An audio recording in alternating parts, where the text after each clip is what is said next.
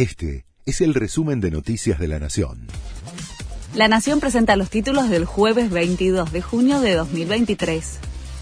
Alberto Fernández anunció que irá a la justicia para reclamar contra la constitución votada en Jujuy.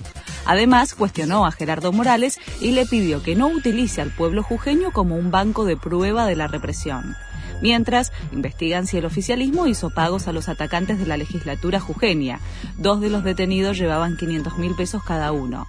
No descartan nuevas detenciones a partir del análisis de mensajes cruzados. La UTA confirmó el paro de colectivos en varias provincias para hoy y mañana.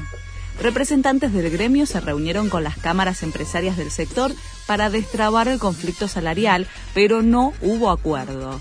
La medida de fuerza se lleva adelante desde las 0 horas de hoy jueves en el interior del país, pero no afecta al AMBA. Hoy habrá una nueva audiencia en el Ministerio de Trabajo para avanzar en las negociaciones. La canasta básica aumentó 7,2% en mayo y una familia necesitó casi 218 mil pesos para no ser pobre. La suba estuvo por debajo de la inflación del 7,8% para el mes. La canasta básica alimentaria aumentó 5,2%.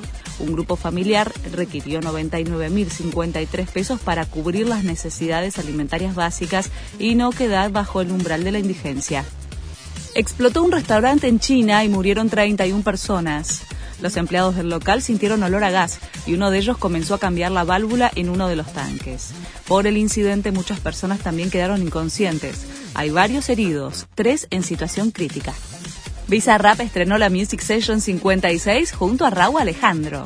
El productor argentino y el cantante puertorriqueño superaron el millón de visualizaciones en los primeros minutos y la barrera de 3 millones a las 3 horas. Para el final del tema quedó una sorpresa, la confirmación de una nueva colaboración que, según anunciaron, se estrena mañana a la medianoche. Este fue el resumen de Noticias de la Nación.